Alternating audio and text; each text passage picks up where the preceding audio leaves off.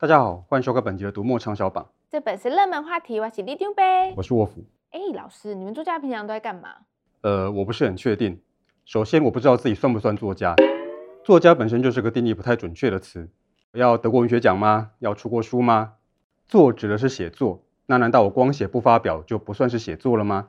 家就更不明白，要写到自成一家吗？要可以以作养家吗？如果是这样的话，很多所谓的作家可能都不够格。哦，老师，你不要又把事情讲得很复杂，然后又给我偷偷塞书单。我还没有开始塞书单呢，我只在确认定义而已。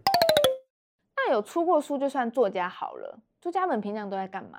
有出过书的又不能全算是同一种人，大家过日子的方式不一样，我怎么知道其他人平常在干嘛？好了好了，那我打掉重问。我会打的。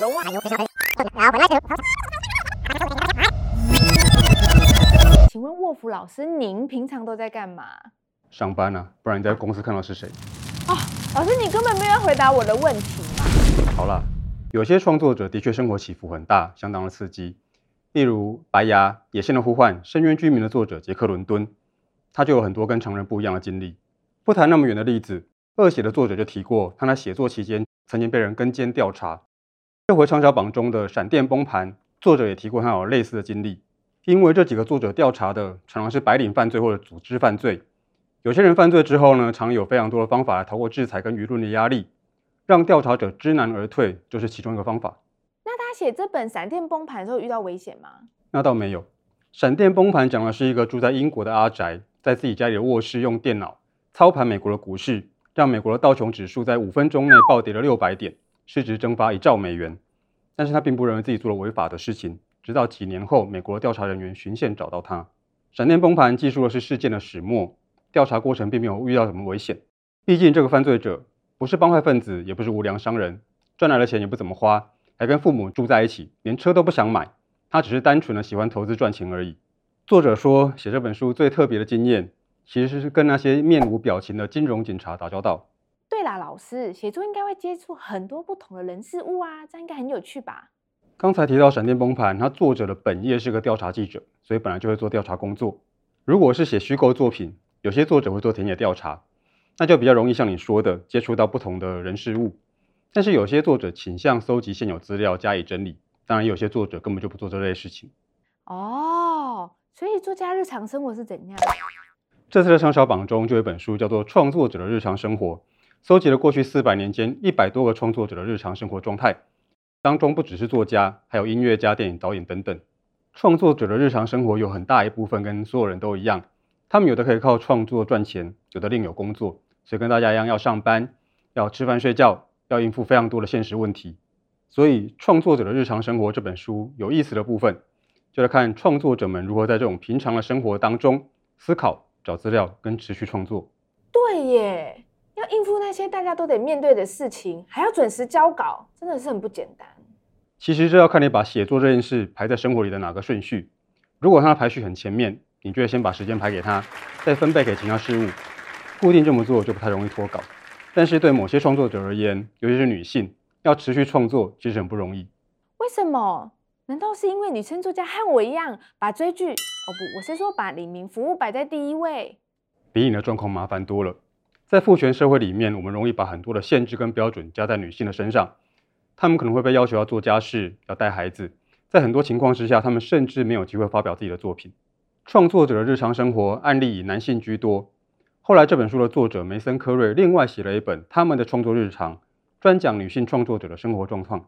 有些内容是有趣的怪癖，例如伊莎贝·阿言德，她的每本书都选在一月八号开始动笔。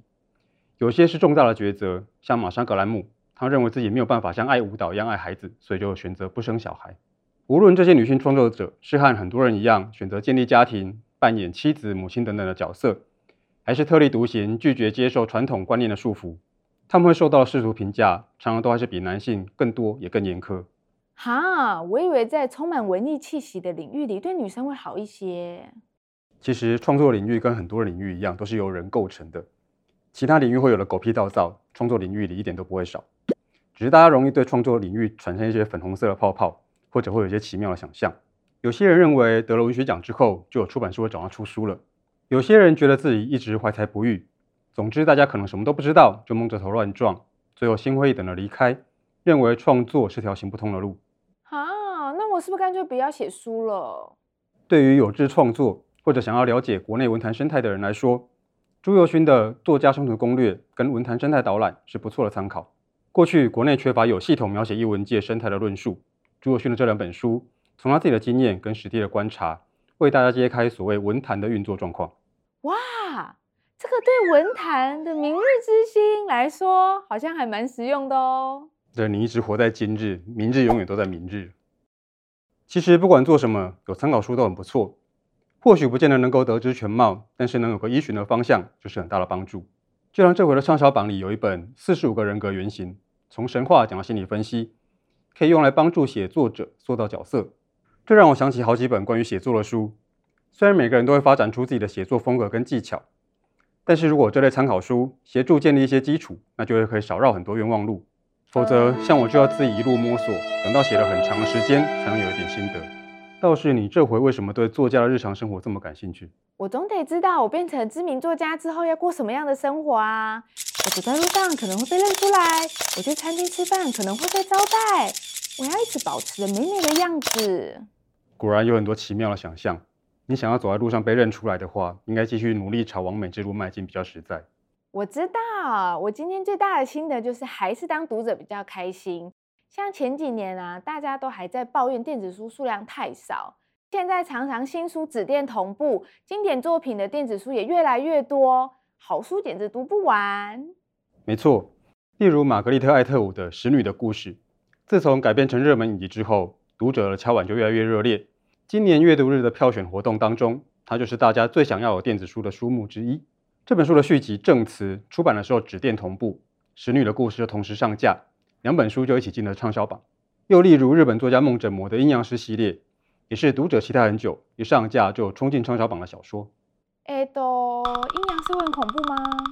不会，这系列故事大概都是男二袁博雅去找男一安倍晴明聊这个京城发生的怪事。然后两个人就好像要郊游一样，出去把妖怪事解决掉，很轻松、很悠哉、很京都，而且还有点 BL 感。哦，这感觉很适合我，我要去看。来，里长伯报好利哉！这回的畅销榜为你揭露创作者的生活日常、国内文坛的生态内幕，还有大家敲碗很久的超级经典。快到这里看看我们替你准备的书单吧。好啦，里长伯要下班喽，大家别忘了帮我们按赞。分享和订阅我们的频道哦。好，收工了，收工了，拜拜。